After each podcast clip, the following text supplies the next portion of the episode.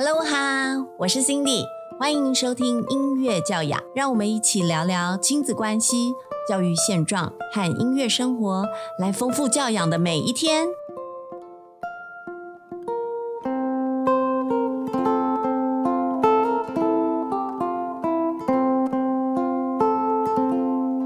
欢迎收听音乐教养，Hello 哈，我是 Cindy 老师。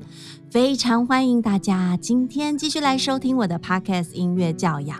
今天音乐教养又回到了我们访问嘉宾的单元喽。哇，今天的嘉宾好漂亮，来了一个大美女哦。我们欢迎 Julia。大家好，老师好，我是 Julia。嗯嗯嗯嗯，好，Julia 突然叫我老师好，害我有点紧张。其实是她的女儿 Emma，是曾经是我的学生，然后所以我都叫她 Emma 妈妈。那今天我们的主题是什么？我今天我的主题叫做我家有个音乐班的小学生。哦，好，来 Julia，哎，哦，在我们进入主题之前，我们小聊一下，因为距离 Emma。第一次上课到现在其实好久了耶。艾玛那时候大概几岁？艾玛那时候是四岁，四岁，然后四岁快五岁吧。对，Julia 有两个小孩，对不对？小小的介绍一下。对，一个呃，一个是四岁，所以艾玛在上老师的课的时候呢，弟弟还在我的肚子里。是我有见过那个弟弟在。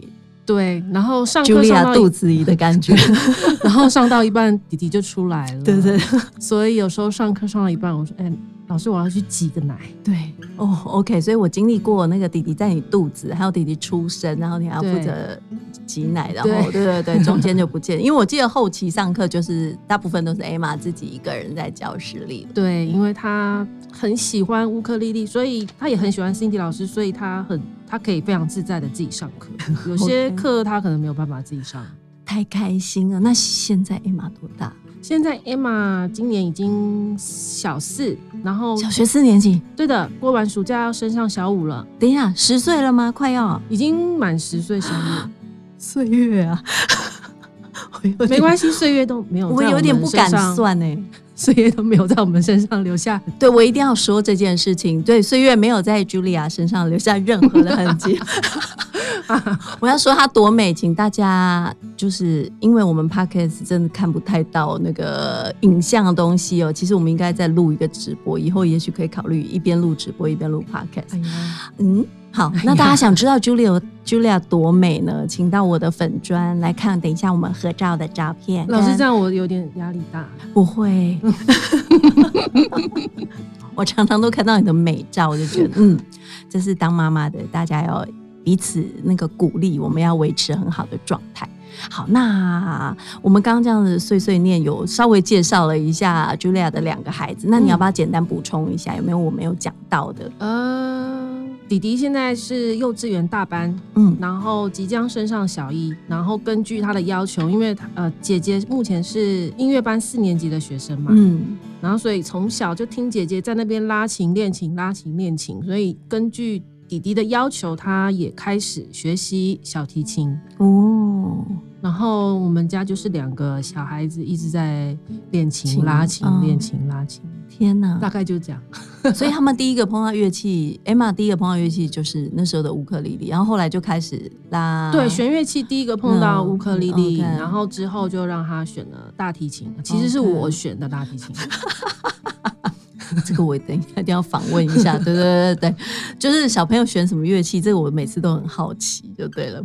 哦，那我们在访问说为什么让小孩子进音乐班，然后以及他们现状，呃，练琴的有没有什么趣事的当下？我想先请妈妈回顾一下哦。嗯，当时就是可能小朋友最早到世界上的时候，你对于孩子有没有什么最初的期望？哎，讲到这个。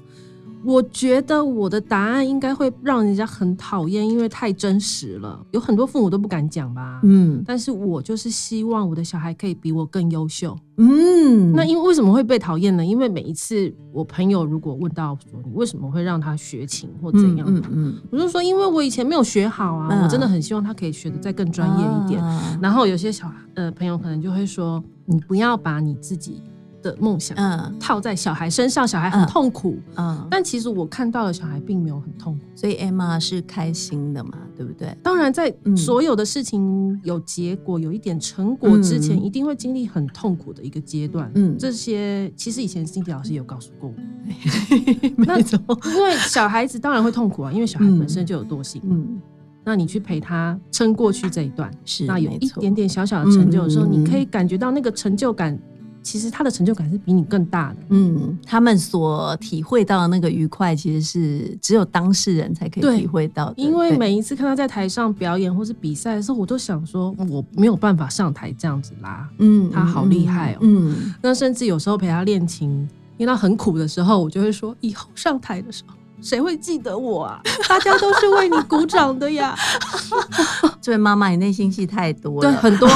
我们在恋情的，这个后面可以继续聊。在恋情的时候，实在是太多剧本了，真的，真的，真的。因为我小时候，我也是很小就开始学琴，然后一开始都是我妈妈练琴，妈，我妈妈陪我练琴，她的内心剧本有够多，即便她现在已经。已经年年纪很长了，还是会碎碎念那个陪我练琴很悲惨的故事。嗯 嗯，好，对，所以我是希望小孩子可以比我更优秀，好，希望他们可以去接触到我不曾接触的地方。嗯，那为什么是音乐这一块呢？怎么不是去变什么体操队啊，或者是？哦，因为小时候我也是经历很痛苦的恋情状况。嗯，然后一直到高中的时候。我有点后悔，为什么没有再更努力一点？嗯，然后因为从小也是从很小四五岁开始，一直学到高中，所以我的程度上是有一定的程度。我想说，我可以带着他，我可以陪他的话，这样会比较好。因为其实我不是很喜欢把小孩子丢给老师，这是不一样的东西。所以你觉得，哎，你自己可以当一个带领的人。其实，哎，这个节目里面我一直提到一个点，就是其实孩子们的第一个音乐老师，其实应该是爸爸或妈妈的。然后我觉得，哎，在你身上，可能你自己也有这种自觉，你可以带领着他们去探索音乐的世界。如果是一个我也完全不熟悉的东西的话，我没有自信可以陪他走得多远。但是我自己很喜欢。又讲到为什么会选大提琴，等一下还要再讲。OK OK，所以就选择选择音乐，所以你本来对音乐这一块也很有兴趣，然后刚好你也没有走到这一条路，你就想说，咦，你的孩子也有兴趣，那就试试看这一条路，对不对？对。OK，那可以可以可以，现在可以切入。为什么为什么是大题啊？你们有没有看过那种就是很辣的女生啊，穿的很露，嗯，然后就有一把大提琴，好偏啊！反正就觉得拉大提琴的女生好性感哦。不是吧？你说的很辣，是因为拉大提腿要张很开吧？这个我都在节目上就不少，要不要讲出来？等下可以卡掉。就是说，我觉得拉大提琴，嗯，是一个蛮性感的的的画面嘛。对对对对对。那可是学到现在，我发现我女儿跟性感扯不上关。她现在还没有等到她呈现那种样子的时候，要担心的是你了。不是她每天，她每次都会跟我说：“我不要跟妈妈一样。” 不要跟妈妈一样是性感的，对对对对，不要。他知道你是辣类的嘛？他可能就会说：“妈，你可以多穿一点衣服。” 我可以想象他讲话的样子。要不然就是我帮他穿，我帮他穿衣服，他一定要加一件外套之类的。所以他是保守派，我觉得我看得出来，他应该对对对，他是对他是学院派的，他学院派拉琴的。如果家长想要小孩子不要变成什么样子，小孩家长自己先变成那个样子，小孩可能就不会想要 开始改变也可以，让他觉得你怪怪的。妈，你今天为什么要穿外套？对，好热。对，但是他就是走气质，对，对对对，他就是啊，他从小时候长得，对对对，长的样子就是，嗯，就是很很优雅气质路线，而且就是那个感觉就是音乐学院里面正统，对 对对，非常正统穿。黑色礼服，然后对，而且不会露太多的黑色。对我给他穿细肩带礼服，他表演不出来，这是真的，无法伸展。对，这是真的，只要衣服不对，心情就不对。对，那一天弹的就不 OK。对我最近这一年了解。这一次的比赛，终于帮他换了一件正常的礼服。对妈妈，对对对，我每次漏了不对的地方，也是那一场就一定会出问题，对对，他就会这样子很担心什么的。对对对，就是你心思会花到别的地方去了，就不是做原本的自己了啊，真的是想很多。不会啊，说不定以后会有一个新的风潮，是穿那种潮服。那种运动潮服来拉琴。他刚开始学大提琴的时候，问我说：“我可不可以穿西装上台拉？”呃，然后我觉得好蛮帅的，对啊，好有看法。但是那个老师就说：“老师就不，毕竟比赛还是正规的，所以还女生还是要穿礼服。要不然，其实我也蛮想让他尝试，就穿着西装上台。Good idea。好，也许以后他的音乐会可以是不一样的服装秀。对我相信，哎。我相信我等得到，当然可以。不是，你可以帮他办一种不一样主题的音乐会，不是？对对，就是不是一般的音乐会。嗯，那当初怎么样去选择要进音乐班？然后或者是你怎么去选择要去考这一个学校？因为我记得你那时候决决定要要不要去考考小学这个音乐班，好像我们还有通过话，对不对？对对。那当初决定的心路历程，是你先决定，然后再跟他讨论，还是你们共同讨论其实从四哎中班开始钢琴，然后大班开始大提琴的时候，我就已经立定目标，我们就是要进音乐班这一条路了。哟呼！从来我都没有怀疑过这一次，只是那时候遇到一个岔路，遇到一个不是很有缘分的老师哦。就是那时候老师，我们其实我们已经考上了，然后那个老师阻止我们，所以那时候我才很哦迷惘。OK，所以就是我请教 Cindy 老师，所以就是我们有聊到 OK OK。但是那一年，嗯，我觉得对我跟 Emma 来说都还蛮苦的。我们决定放弃我们考上的音乐班，那时候是三年级，嗯，然后我们选择那个老师。哦，所以你们后来是先这样，然后再后来再回去。对，在那一年当中，我感受不到老师对我们的珍惜跟尊重。是，然后过等一下，等一下，你这样让我想起来，我们讨论的结论不是就只是请你去直接去念就好了。对，但是因为那个老师，哦，好好好啊，好，我懂了，我懂了，我懂了，没有关系。有时候那年实在太苦了，反正后来好险缘分已尽，没有啦。就是有时候人生总是会遇到让我们成长的人。对的。然后我们四年级其实又重考了一次哦，我记得那时候在考场的时候，竟然还有人认出艾玛，就叫他：“你不是去年已经考上，你今年来干什么？”我想说啊，这样也表示我们可能那时候表现的还很突出。OK，然后对，从就是在考的四年级插班，我相信老师已经知道插班考没有比正式考还要简单，不容易的。嗯，对，这就是后面的很苦。OK。好，但是艾玛自己就是除了第一次考上，到后来还考插班考，这一路她都觉得她自己是很想要进音乐班的。对我一直安慰自己说，这虽然走了一年的岔路，但是更让我们坚定了，我们进音乐班是对他最好的选择。太好了，你有问过艾玛说，她自己有没有想象过自己进音乐班，然后以后的路会是怎么样吗？有跟他聊过吗？没有聊过哎，哎，真的吗？哎，这是为什么哈？我常常被我朋友骂，就是你是我妈妈，就是你就是这样啊。我我没有办法想象他不要，因为我最近也是有学生是要考音乐班，所以我帮再帮他看一些东西。然后我第一个妈妈妈妈带过来就说，老师要考他要考音乐班，所以请我帮他加强一些东西。我说好。我第一个问题说，你有没有想过自己以后在音乐这条路想要做成什么样子的人？然后，或者是想要看到怎么样的自己？对，哎，这个我改天再问一下他好了。今天晚上，谢谢。好了，你跟他说，Cindy 老师想问，Cindy 老师想问，他应该是说，就是一直拉琴啊，变得很厉害，然后一直拉琴，真的好好乖哦，整个完全被我洗脑。对呀，这孩子怎么这么好？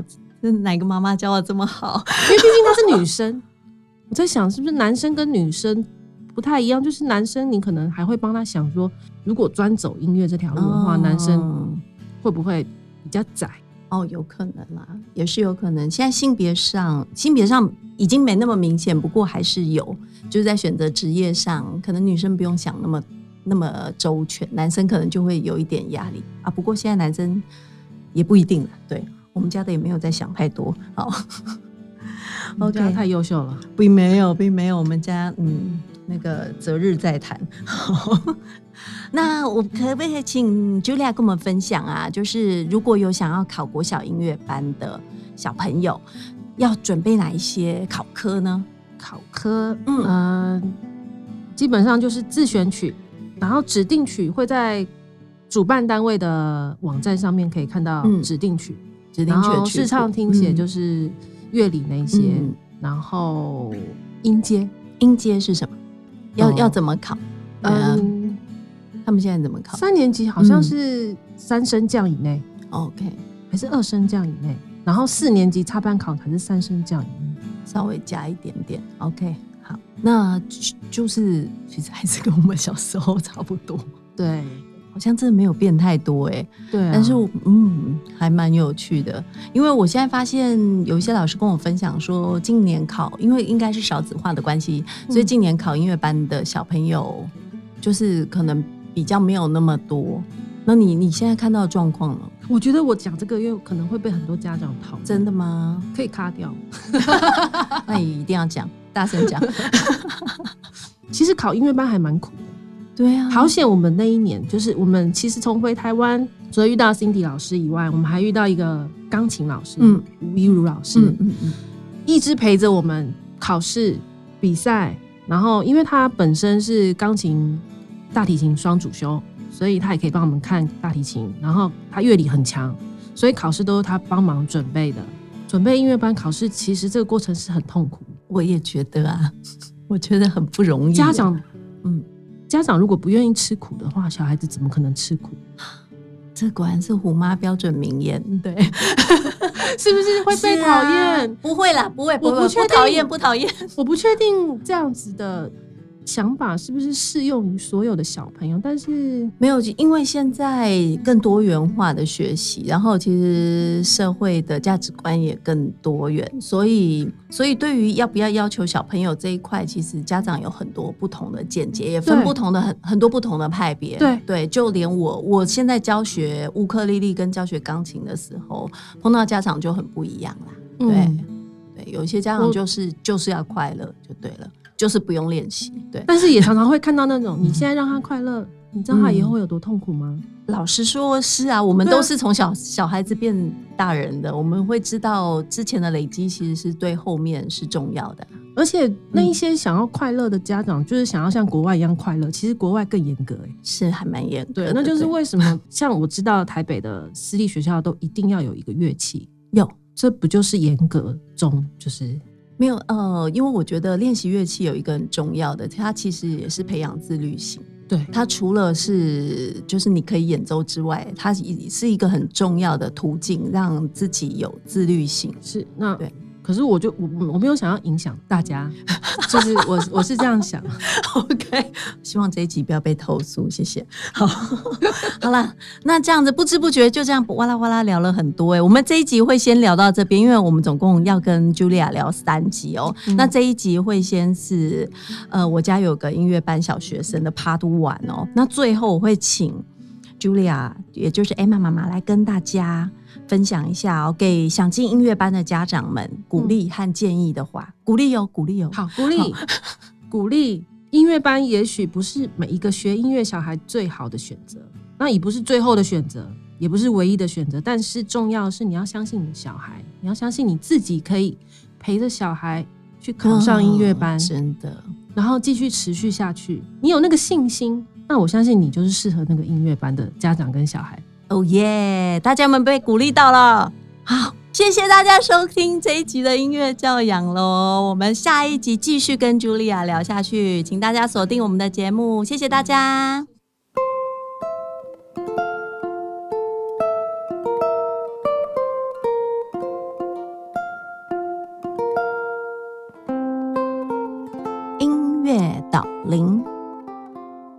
本集的音乐导聆跟大家分享的，现在您听到的是由我 Cindy 老师所用乌克丽丽演奏的版本《You Raise Me Up》，你鼓舞了我。这是一首流行歌曲，在神秘园组合中由罗尔福·勒弗兰所作曲，布伦丹·葛伦厄尔作词。这首歌曲收录于神秘园二零零二年的专辑中，但是呢，诶。并没有到太红哦。后来是谁呢？二零零三年，大卫·沃尔特·福斯特和乔雪洛班合作，更翻唱了这一首《你鼓舞了我》，让这一首歌再度翻红哦。在第三十八届的超级杯以及欧普拉·温弗雷的五十岁生日，都唱了这一首歌。至今，这首歌应该已经被翻唱超过上百次，也曾经。改编成日本的电视动画《罗密欧与朱丽叶》，当做片头曲哦。这一首歌非常的鼓舞人心，You Raise Me Up，也映照了这一集的节目。妈妈支持着小孩继续走在音乐的这一条路上，跟大家分享。